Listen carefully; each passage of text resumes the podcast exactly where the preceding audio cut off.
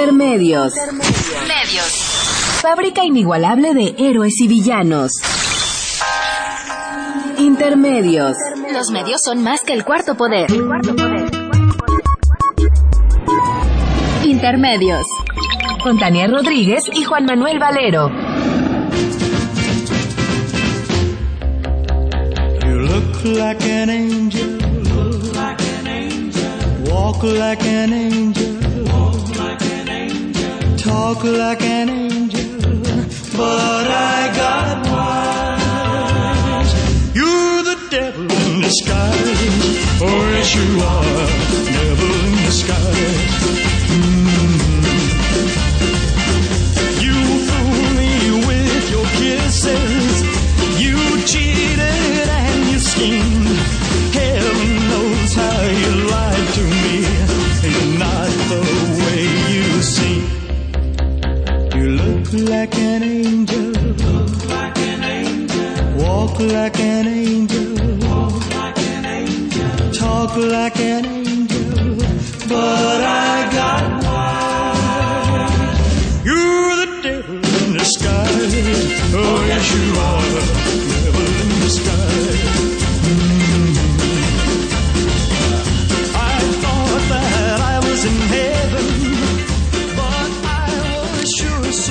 Buenas noches, bienvenidos a Intermedios, hoy jueves 15 de enero de 2015. Los saluda Juan Manuel Valero en el nombre propio y en el de Tania Rodríguez. Es un privilegio poder estar aquí platicando con ustedes a través de los micrófonos de Radio UNAM.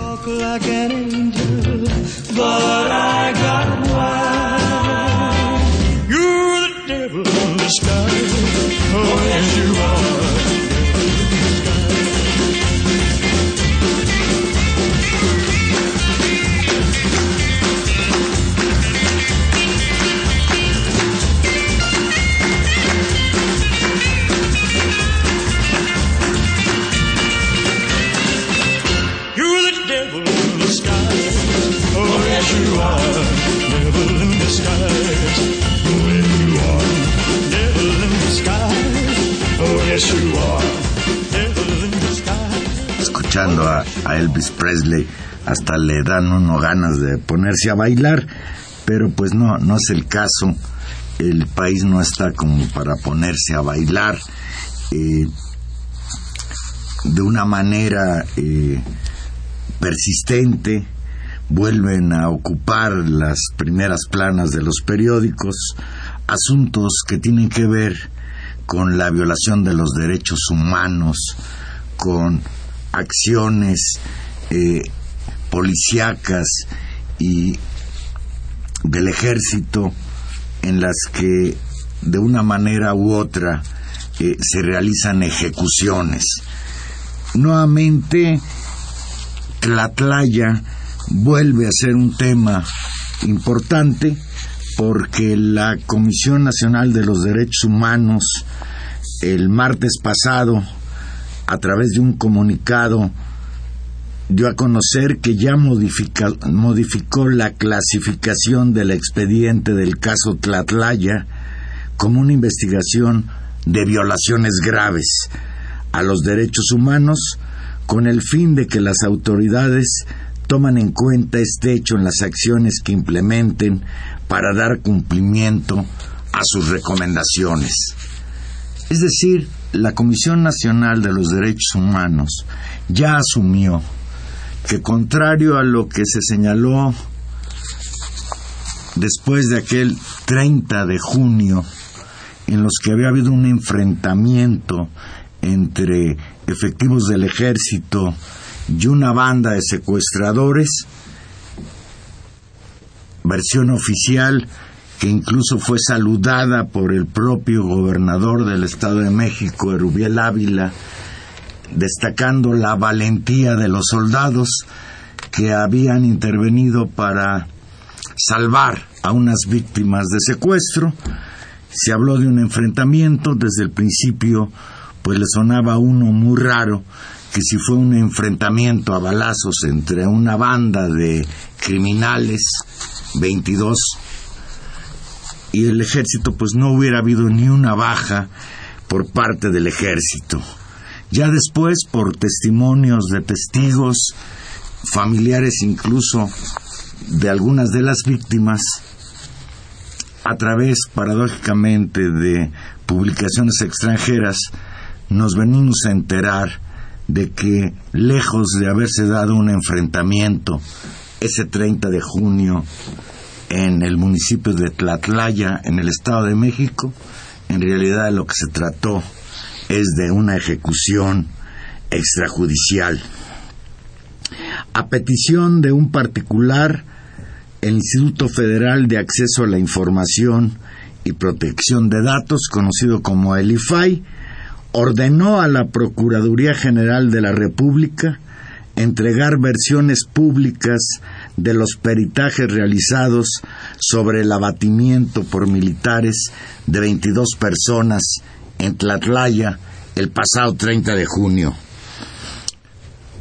Usted recordará que en una primera instancia la Procuraduría General de la República había señalado que esta información estaba reservada por un periodo de 12 años, a pesar de que se trata de un crimen de lesa humanidad y de violaciones graves a los derechos humanos.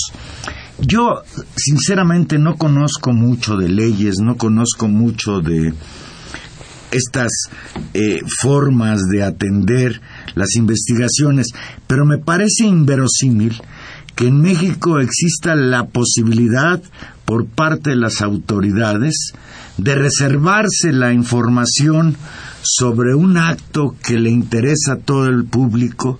Estamos hablando de esto que sucedió en Tlatlaya, de un crimen de Estado, de una acción brutal cometida por un ejército que supuestamente salió a las calles a defender a los a la sociedad mexicana de los maleantes del crimen organizado en esta guerra inaudita que inauguró Felipe Calderón el sexenio pasado y que parece que ahora continúa.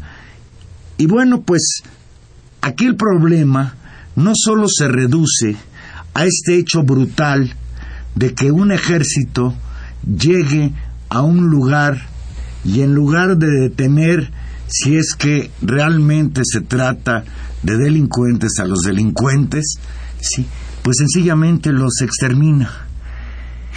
Y esto que ya es terrible, cuando se acompaña del encubrimiento, de la complicidad de las autoridades, pues resulta todavía peor. Y en esto, no sé si engañado, no sé si presionado, pues está el gobernador del Estado de México que no atendió el caso y tan no lo atendió que felicitó a la valentía de estos integrantes del ejército. A pesar de que ya la Comisión Nacional de los Derechos Humanos señala que se trata de gravísimas violaciones a los derechos humanos, pues qué más grave violación a los derechos humanos puede haber que asesinar a una persona, qué manera más grave de atentar contra los derechos humanos que atentar contra la vida.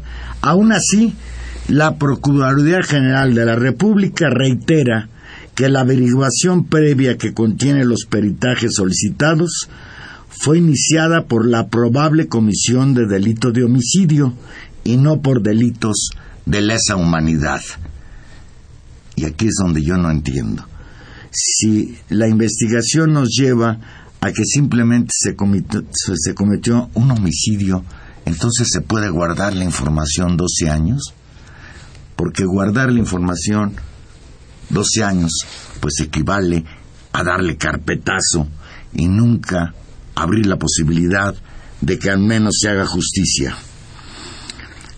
El comisionado ponente del IFAI, Francisco Javier Acuña Llamas, determinó, y lo textual, que de las circunstancias que rodean el caso y de los elementos de los que se allegó el instituto para su análisis, los actos ilícitos cometidos en la comunidad de San Pedro Limón, Tlatlaya, Estado de México, deben darse a conocer al encontrarse relacionados con violaciones graves de derechos fundamentales.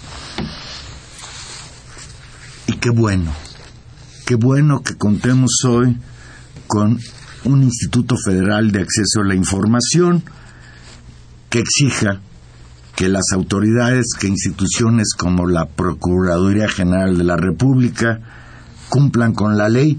Qué bueno que el actual presidente de la Comisión Nacional de los Derechos Humanos si quiera investigar, profundizar en las investigaciones hasta sus últimas consecuencias. Hasta hoy, escuche usted. Por otro lado, hasta hoy, la Procuraduría General de Justicia del Estado de México informó ayer, ayer miércoles, que está investigando a 20 funcionarios estatales que presumiblemente torturaron a tres mujeres detenidas tras la ejecución de 22 civiles a manos del ejército el pasado 30 de junio en el municipio de Tlatlaya. Buenas noches, Tania. Alero, ¿cómo están? Hola a todos, aquí sobreviviendo. Pues aquí atendiendo al caso Tlatlaya que, como trataba yo de explicar al principio, pues vuelve a cobrar relevancia porque la Comisión Nacional de los Derechos Humanos, más de seis meses después, reconoce que hubo serias violaciones a los derechos humanos. Y ahora que tú entrabas, pues daba yo cuenta de que ayer, apenas ayer, la Procuraduría General de Justicia del Estado de México informó que investiga a 20 funcionarios estatales que presumiblemente torturaron a tres mujeres detenidas tras la ejecución de 22 civiles a manos del ejército el pasado 30 de junio. Escucha, según el procurador mexiquense Alejandro Jaime Gómez Sánchez, y lo voy a leer textual, están todos y cada uno de ellos en la mejor disposición de colaborar en las investigaciones. No obstante, dijo que hasta el momento ninguno de los servidores públicos ha sido separado del cargo debido a que estamos llevando en principio de presunción de inocencia. Seis meses después. Seis meses. Una Procuraduría del Estado de México que en una primera instancia no hizo ninguna investigación. Esto llevó al gobernador incluso a felicitar a los soldados por su valentía. Y seis meses después, por recomendación de la Comisión Nacional de los Derechos Humanos, responde que está investigando a 20 funcionarios sobre su presunta participación en la tortura de tres mujeres que por fortuna Tania para que también en ese sentido quede claro ya están en libertad porque la Procuraduría General de la República no pudo acreditar que formaran parte de una supuesta banda de secuestradores. Y bueno pues hoy tenemos 22 personas muertas que no murieron en un enfrentamiento, sino, sino que murieron en una acción de ejecución extrajudicial que la misma Comisión Nacional de los Derechos Humanos reconoce como gravísima.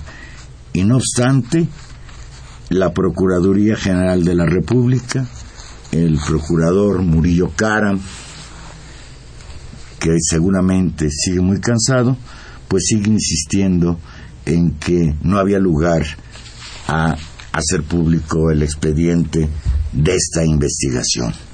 Un caso, un caso escandaloso por los delitos de los que estamos hablando, como tú dices, eh, ejecuciones extrajudiciales, tortura, escandaloso por los delitos y escandaloso por las autoridades que los cumplen, porque aquí está inmiscuida tanto la Procuraduría General de Justicia del Estado de México, que ahora resulta que se tiene que investigar a sí misma y a sus Lo cual es funcionarios. ¿eh? Si- imagínate si lo van a hacer.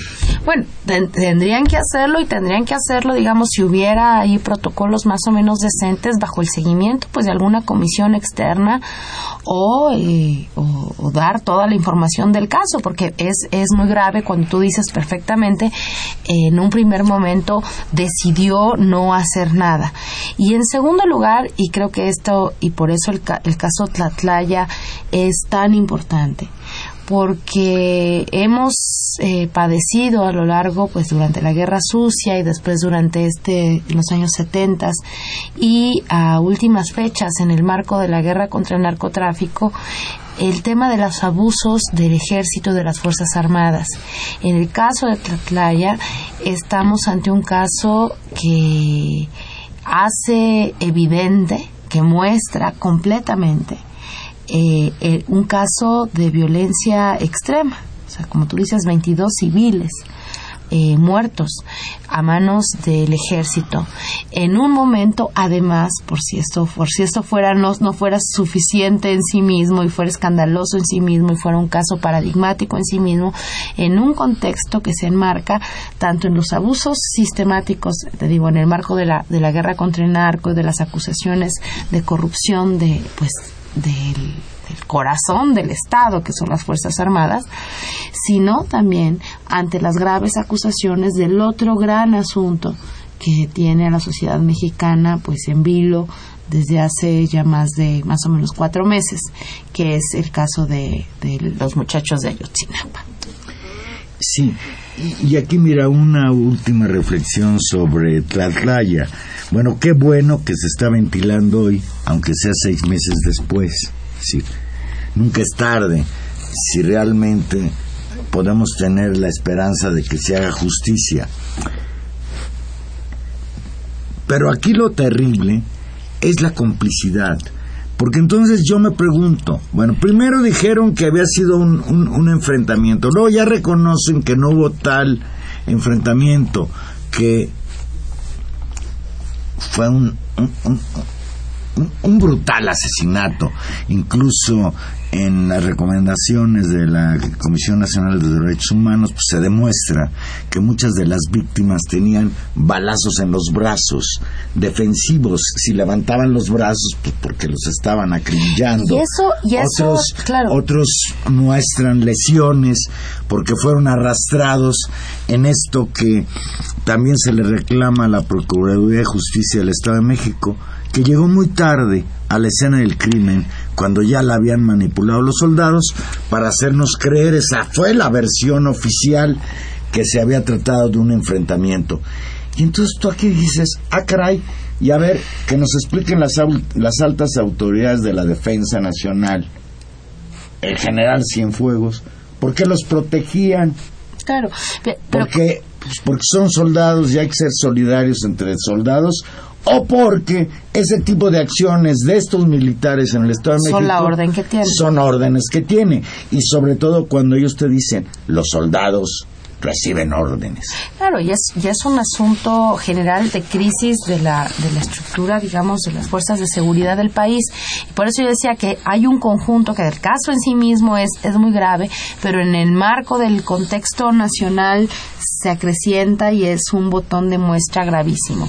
Y esto, Juan Manuel, se suma al mal comportamiento de las Fuerzas Armadas del Ejército, que es pues el escándalo justamente por la potencia de fuego, de capacidad de violencia que tienen los militares, pero también hemos escuchado de manera sistemática las quejas ante la Policía Federal y ante incluso las policías locales. Recorremos las denuncias de los manifestantes ante el comportamiento de los policías de la Ciudad de México, por ejemplo, ¿no? Deteniendo Para gente no de manera más lejos. para no irnos más lejos, de manera arbitraria. Pero se siguen sumando casos y en este contexto es importante recordar eh, en esta en esta misma en este mismo camino de las digamos de las enseñanzas de Tlatlaya el caso de Apatzingán Juan Manuel donde eh, los familiares de los detenidos justamente por el desalojo policíaco a la alcaldía de Apatzingán el 6 de enero ustedes recordarán que hubo un enfrentamiento otra vez vuelve a haber ahí un conflicto y vuelve a haber un montón de gente muerta. En este supuesto enfrentamiento del 6 de enero en Apatzingán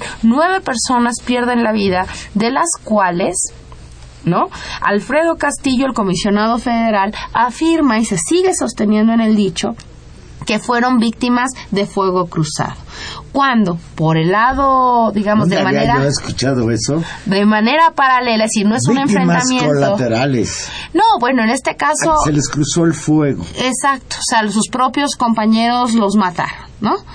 Y eh, eximiendo de toda responsabilidad a la Policía Federal cuando hay declaraciones de los familiares y levantadas por la prensa de que se trató de nueva cuenta de una especie de ajusticiamiento y de que por último fueron asesinados por la Policía Federal. Una situación verdaderamente complicada donde en este caso, a diferencia de Tlatlaya, que recordemos se abrió por una, por una publicación internacional, en este caso y de manera inmediata, el comisionado Castillo ha salido con un relato de los hechos que quiere justificar también así con con este videos y powerpoints y fotografías de trayectorias de, la- de las balas al estilo yo vi la conferencia de prensa y no dejaba de pensar en te acuerdas esa famosa conferencia de prensa con respecto al la, al- la confusión de las de que era el Chapo y era realmente el el cardenal, ¿no? Mm. ¿Te acuerdas?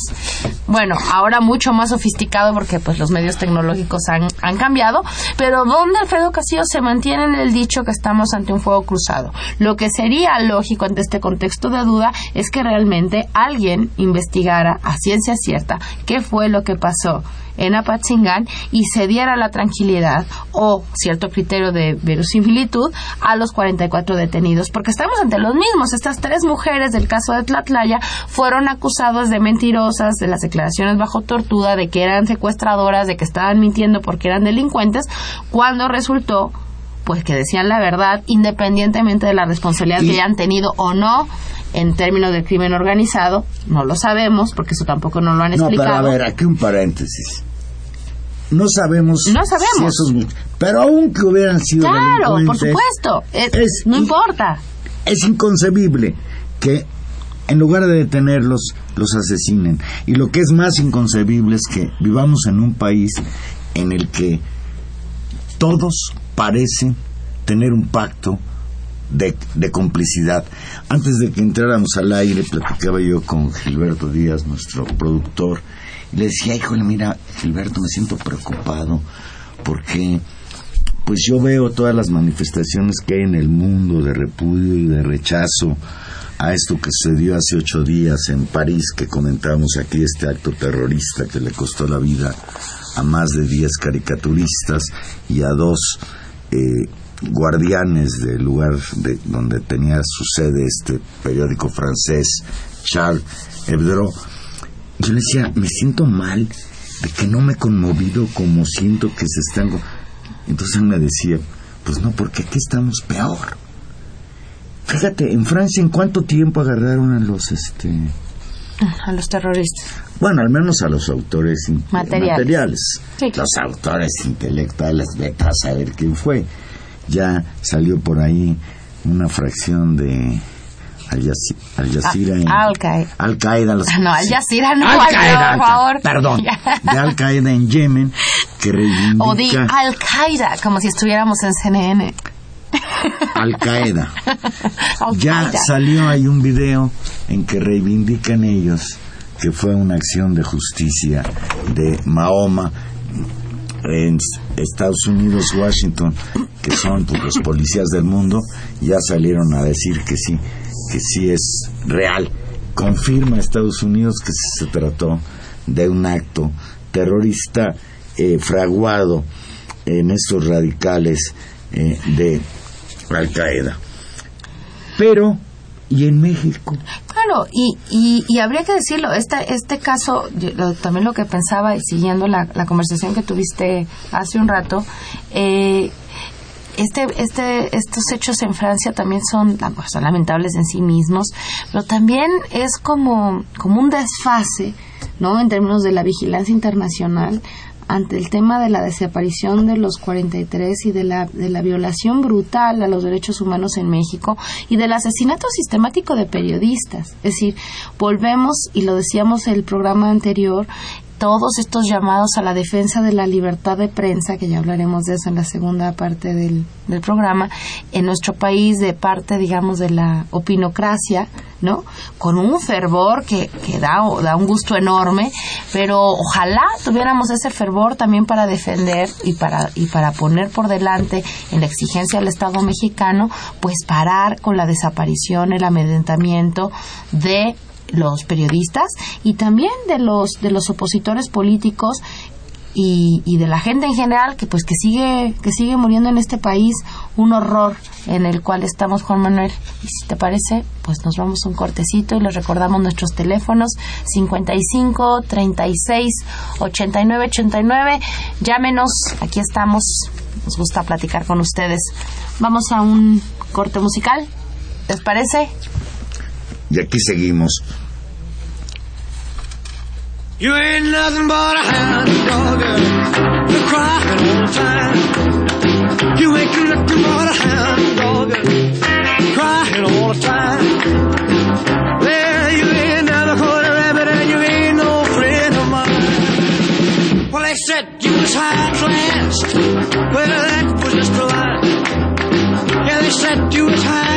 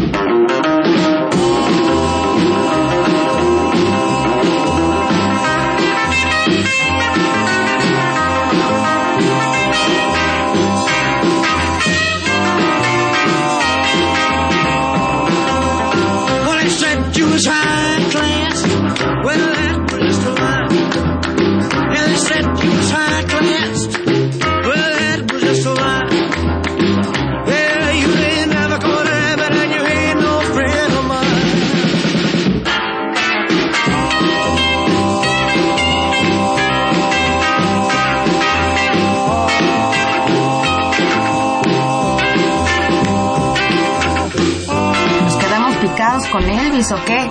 ¿De qué se trata esto? Me pregunta, ¿Qué desorden es este? me, me- me pregunta Tania en el corte que, que por qué otra vez Elvis. Y pues porque nos gusta, ¿verdad, Gilberto? ¿Y por qué no? ¿Y por qué? ¿Y por qué no? ¿Y por qué no? No, Elvis. Pues el tema, el tema sigue siendo de manera obsesiva para nosotros los mexicanos, para nosotros en este espacio que nos permite la Universidad Nacional Autónoma de México, es el caso de Ayotzinapa. El gobierno aceptó que los padres de los estudiantes de Ayotzinapa entren a los cuarteles a buscar a sus hijos, aunque ya aclaró hoy en una entrevista que concedió en el radio Osorio que solo se trata de acceso al cuartel del batallón 27 de infantería del ejército en Iguala. Todo esto tiene que ver desde luego con el enfrentamiento que hubo entre efectivos del ejército e integrantes del movimiento por Ayotzinapa el lunes pasado. enfrentamiento que, pues voy a decir, afortunadamente no dejó más que algunos heridos, pero que pudo haber derivado en algo bastante peor. Los manifestantes, padres de familia los muchachos de Ayotzinapa, integrantes, profesores de la CETEG, bien este movimiento que ha venido creciendo en todo el país y de una manera muy importante en el estado de Guerrero, se manifestó exigiendo que le permitieran entrar a buscar a sus hijos en las instalaciones del ejército con esta idea que también se tiene que muy posiblemente pudieron haber sido calcinados en crematorios de alguno de los cuarteles.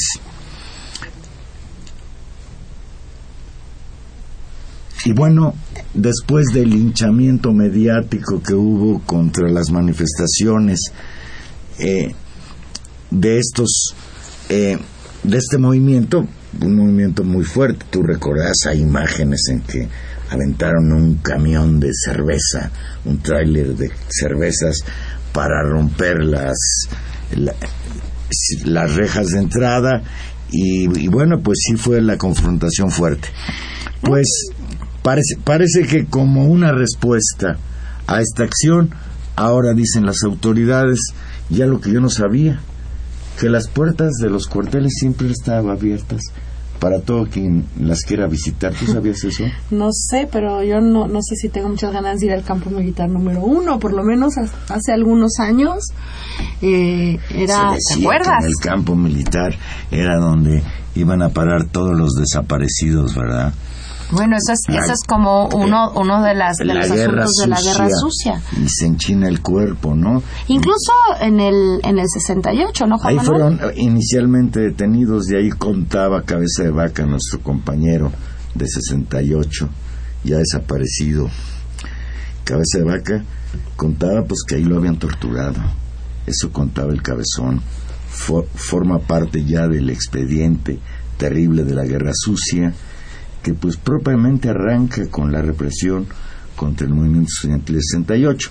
Ya había elementos de, de guerra sucia previos. Pero, la persecución de los ferrocarrileros, de los propios maestros, aquella represión bárbara también al movimiento médico. Pero sí, de alguna manera 68 también fue en ese sentido y pues estamos ya y lo regresamos, que vino después y lo que vino después ya regresamos a la guerra sucia. Un día le dije eso a un amigo me dijo eres un ingenuo. Nunca hemos estado fuera de la guerra sucia. Bueno es probable pero hay niveles hay hay digamos escaladas eso sí. Y yo creo que estamos en el momento de una de una crecida o de un cambio de ritmo en términos de, de lo que está pasando en esto. Yo creo que lo que sucedió en, en Iguala, Juan Manuel, es un hecho mm, otra vez eh, escalofriante y, y, y, muy ¿Te fuerte. a esto del lunes? Sí, por muchos, por muchos sentidos. Sí, da miedo, ¿no? Creo que fue, y, otra vez volvemos al tema de las escaladas, el, el tema de de Ayotzinapa, pues es un tema que duele, que movilizó pues yo creo que a, cientos de miles en las en los meses previos y que en este momento pues el movimiento tendrá que reorganizarse y ver hacia dónde camina. Hay una demanda pendiente de aparición que realmente no ha cambiado nada en términos de, de saber qué ha pasado pues de, de noviembre de diciembre a la fecha y eh, lo que estamos es ante un escenario de, mucha desesperación en el caso también, digamos, de, la, de los familiares y del propio movimiento de Guerrero, donde van, pues sí, a una exigencia abierta frente al batallón con el que conviven de manera habitual, porque ese batallón ha estado históricamente ahí en Iguala ¿no? Y donde va a seguir seguramente en Iguala. Entonces, lo que estoy pensando es, más allá de la coyuntura mediática en la cual volteamos hacia esos escenarios y decimos, ah, pasó eso, no, es que la gente se queda viviendo ahí, es que esos militares viven ahí, es que, eh, es que las instalaciones ahí están, es que los pueblos ahí están, es que la gente tiene sus ausencias y, y las fosas ahí están. Es decir, todo ese contexto continúa este enfrentamiento durísimo en el cual, como tú dices, por hubo heridos, pero pero la cosa pudo haber escalado a, a algo mucho más peligroso y la decisión eh, compleja, como fue en el caso de Tlatlaya, que lo decíamos esa vez cuando dijeron, los, y el caso va a ser investigado en la PGR y los militares, este, los nombres, con todo lo que le cuesta, digamos, en términos a los militares como cuerpo, pues romper este espacio casi casi de fuero militar, de no ajustarse a las leyes a las que estamos ajustados todos los demás ciudadanos.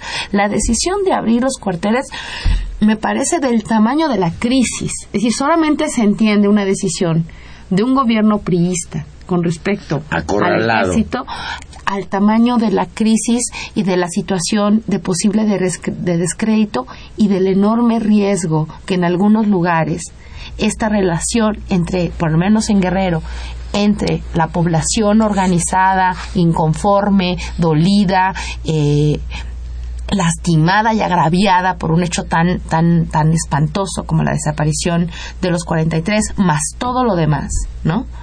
Eh, con el ejército.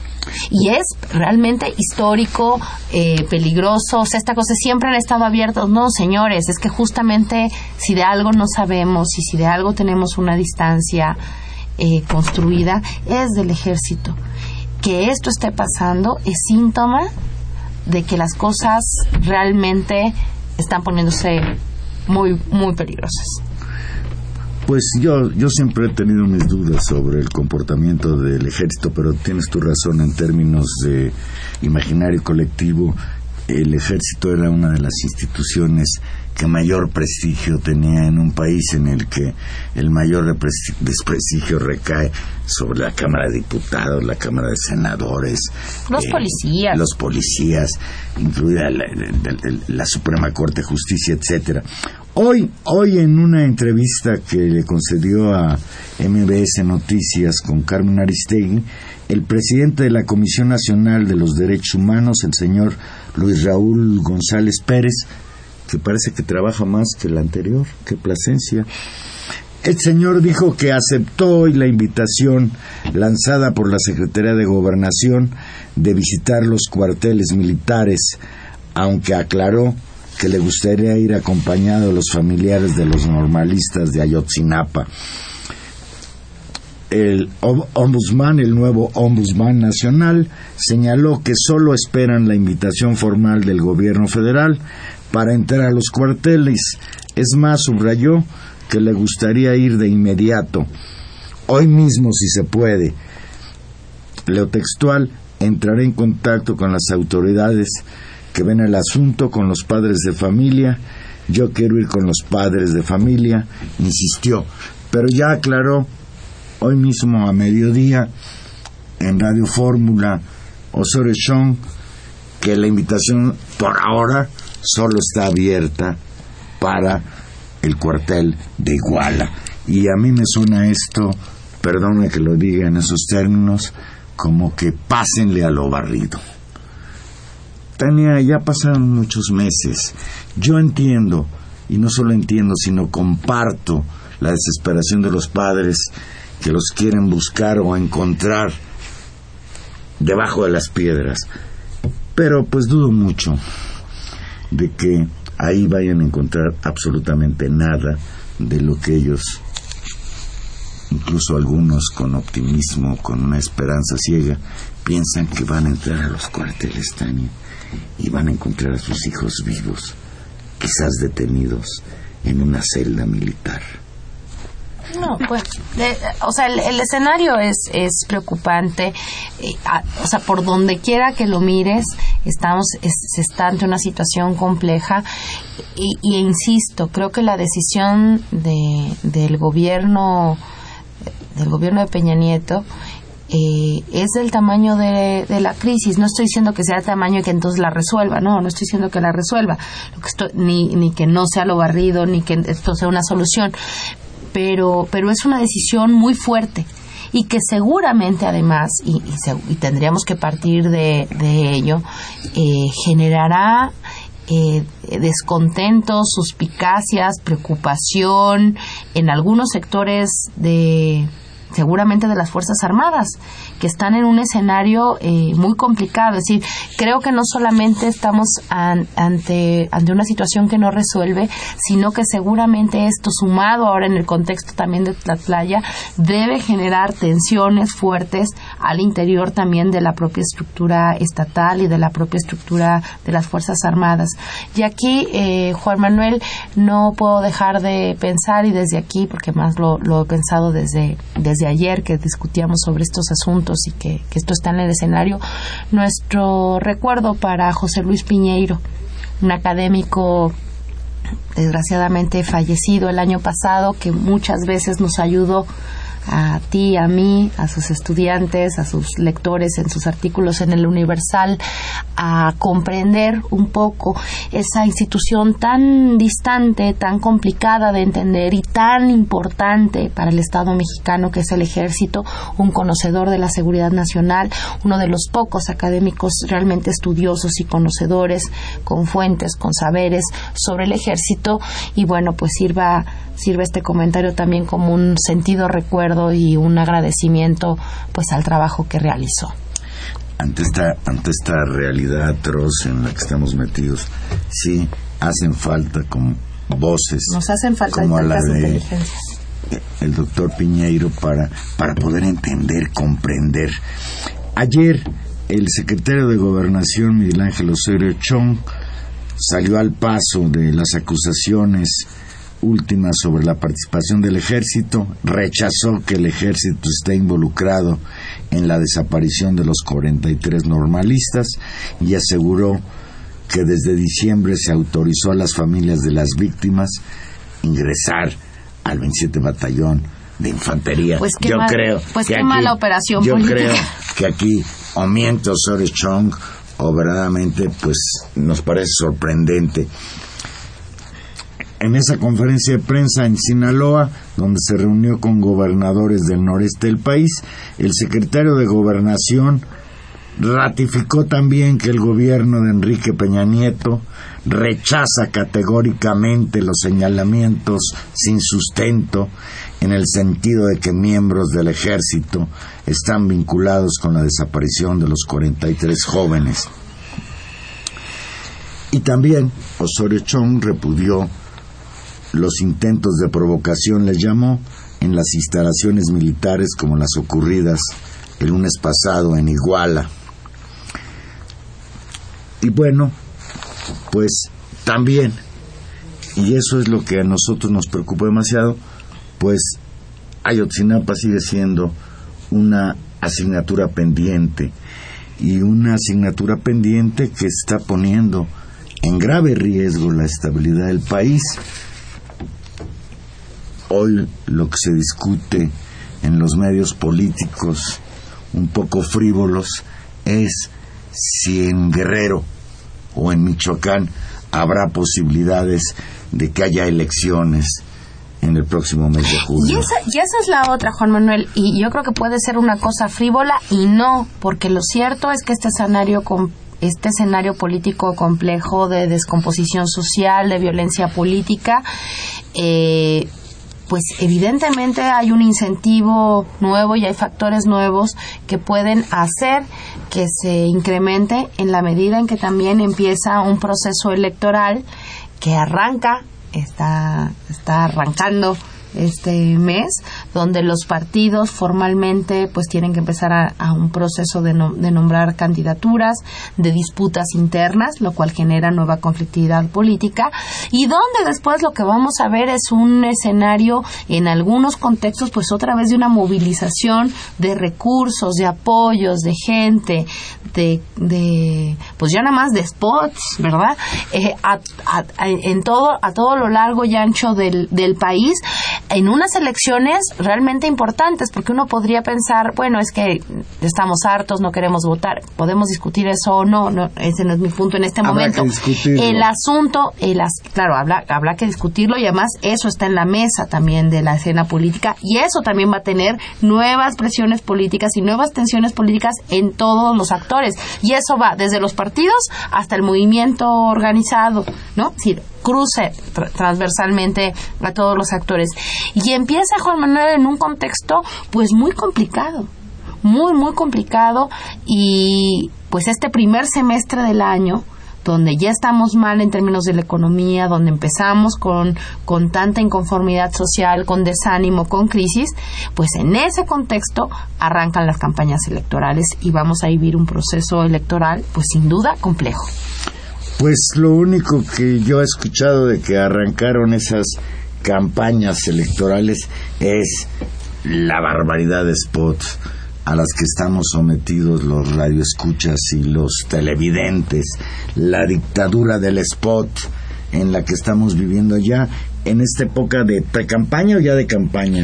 No estamos en pre bueno, estamos en sí, estamos en precampañas, aunque las precampañas ahora también ya son Lo vigiladas. más destacado que ha habido hasta ahorita, salvo tu mejor opinión, es que el señor Joaquín López Dóriga, que tiene una gran fuerza política, logró echar para atrás un spot del Partido de la Revolución Democrática en la que salía la imagen de López Dóriga criticando que son los factores del poder que tienen a este país hundido, salía López Dóriga y otras escenas de personajes del PRI.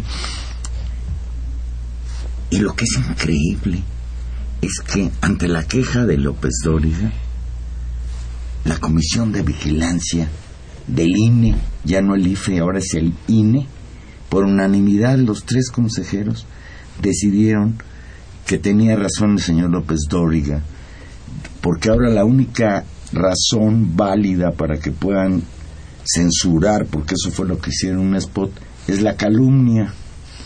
Y entonces a mí me sorprende, porque jamás hacen referencia a López Dóriga, no dice nada calumniándolo, o sea, tan es así que ese spot que está prohibido en televisión, sí lo puedes oír en radio, porque no hace ninguna referencia al personaje calumniándolo. Son las interpretaciones de estas autoridades que a mí me empiezan a preocupar. No, pero además ahí estamos en la misma. Esta, esta, este mismo sector que se ofende y no dice nada por el tema del spot del, de, en cuestión del PRD en el caso de López Dóriga, puede ser, revera, se rasga las vestiduras en defensa de la libertad de expresión a toda costa en el marco, por ejemplo, de, los, de los hechos en Francia. Y bueno, se puede uno burlar de todo, se puede uno, pero no vaya usted a poner en un spot la propiedad privada de los medios de comunicación del conductor estrella de las Pitorrearse de la noticias. imagen de López Dóriga. No, pero ni siquiera se están pitorreando, es decir, está ahí, no se están ni siquiera poniéndole No, no, bigotes. Vete tú a saber, imagínate que lo pusieran en una cari- No se puede. Entonces, ahí hay, hay un elemento Fíjate, interesante. Eso ¿eh? está interesante a, a propósito de la libertad de expresión. Pues lo que queda claro es que López Dóriga tiene la piel muy suave, la lengua muy grande y le- los comisionados o cómo se llaman consejeros del Instituto Nacional Electoral tienen las rodillas muy duras. Qué manera tan fácil de arrodillarse ante los poderes fácticos. Y aquí yo no quiero defender ni al PRD, Dios me libre, ni el spot tampoco, porque los señores Ortega y Zambrano, que ahora incluso en esta guerra con López Dórica han dado Dóriga. Dóriga. Do- le llaman el anticristo. El anticristo es, es, es darle demasiado aire al Señor, ¿no? El hijo de Satán. No es para tanto, señores.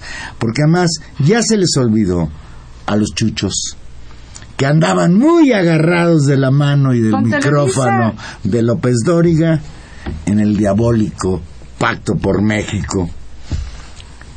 No le hagan al cuento, señores del PRD, porque ustedes son los responsables de que ese partido esté verdaderamente al borde de la muerte. Y ahora sí ya lo ya sienten que están al borde de la muerte porque ahora sí que, o sea, no hay semana en que no se salga alguien, ¿no?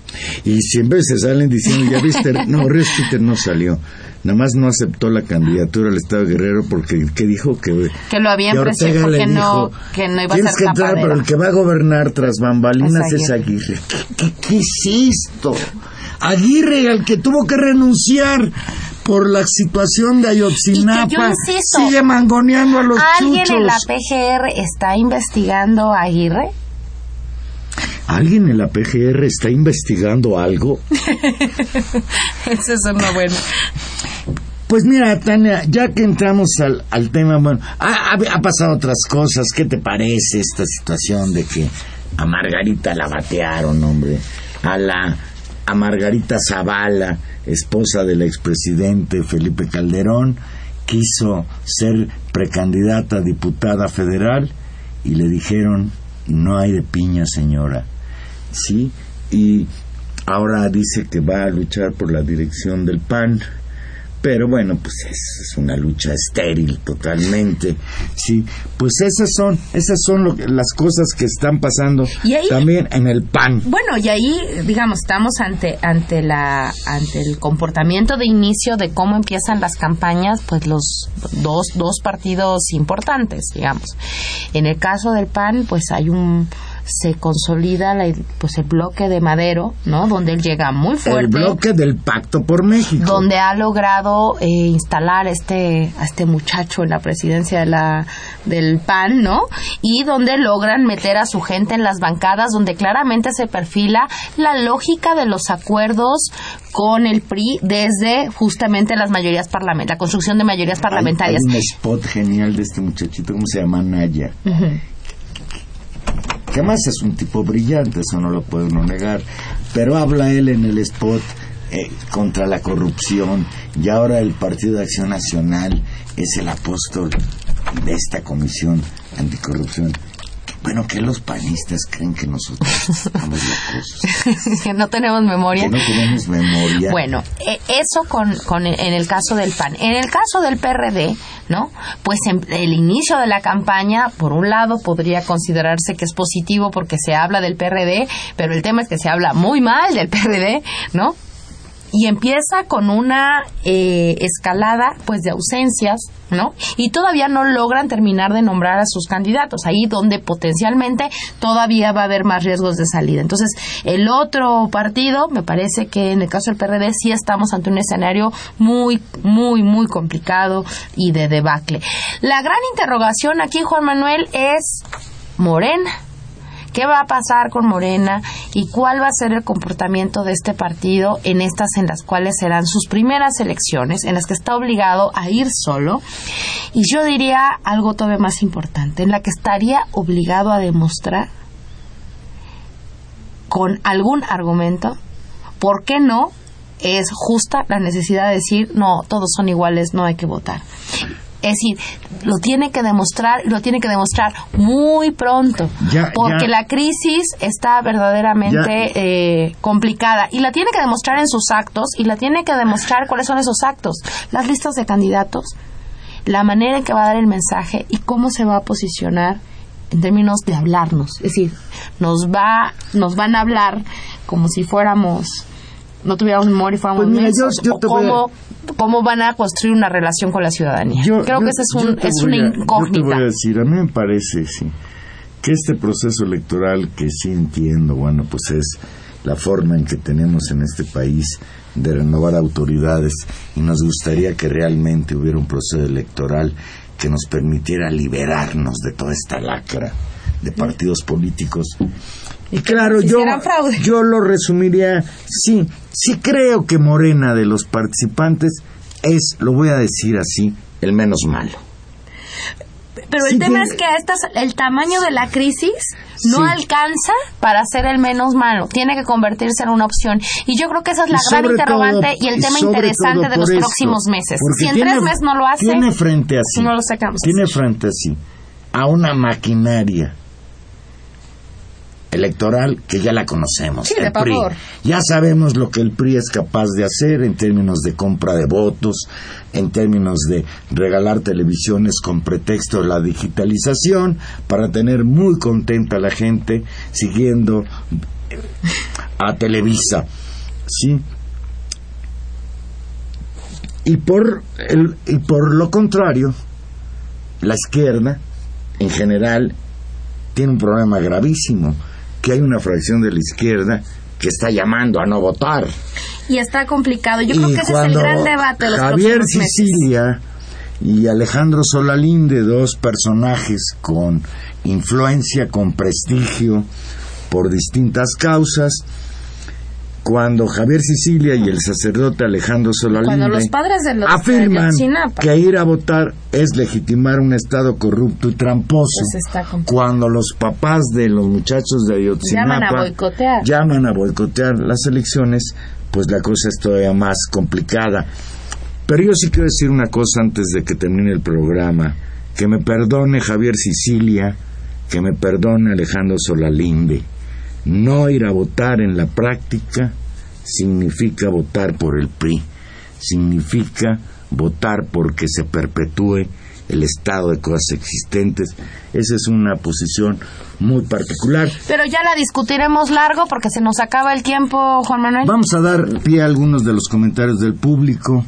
Dice Francisco González de Coajimalpa, el ejército del caso Tlatlaya. Pregunta que si el mis son los mismos elementos que piensan mandar como cascos azules a otras entidades del mundo como alguna vez lo No. planteó Peña Nieto. Pues hay nanita a donde vayan estos señores. Dice Manuel Munguía de Iztapalapa. Ahora, Man- hola Manuel, dice, mientras la farsa francesa termina con la manipulación de los franceses, en México hay que seguir aguantando el terrorismo de Estado que, nos daña económica y socialmente. Y en esto sí, Manuel Munguía en el clavo, vivimos bajo el terrorismo de Estado. Nada más piensen en lo que platicamos hoy, Tlatlaya, Apatzingán, Ayotzinapa, esa es la realidad mexicana actual. San Fernando, ¿no? Bueno, ya nos vamos, Juan Manuel. eh, dos asuntos, que uno que tiene que ver con, con nuestro amigo Munguía, eh, vergonzoso desde mi punto de vista, creo que lo compartes, que haya marchado Benjamín Netanyahu en la en, en esta, digamos, montarse sobre la sobre la sensibilidad y el enojo del pueblo francés, gente que realmente ha hecho exactamente lo mismo, pero a, a- a otras minorías, a otra gente, eh, al pueblo palestino en particular, triste, mal. Y la otra cosa vergonzosa, eh, indignante, eh, ver a la señora Wallace y a José Martí pidiendo que Nestora Salgado siga en la cárcel. Parece que estamos de veras en un escenario de confrontación social fuerte. ¿No? Triste. Pues vamos. esa vía también recordar que siguen en la cárcel el doctor Mireles, Hipólito Mora. Y Néstor los Sargado. iniciadores de la lucha de los autodefensa de Michoacán. Ya nos vamos, estuvimos con ustedes en los controles técnicos don Humberto Sánchez Castrejón, en la producción Gilberto Díaz Fernández y en los micrófonos Tania Rodríguez, nos vemos, nos vemos, no, nos oímos aquí dentro de ocho días en Intermedios. Y Juan Manuel Valero, que les deseo una bonita noche, como que ya no hace tanto frío. No, ya vamos mejor, ya vamos mejor. De todos modos, no se descuide, cúbrase. Buenas noches, muchas gracias. Aquí nos escuchamos el próximo jueves.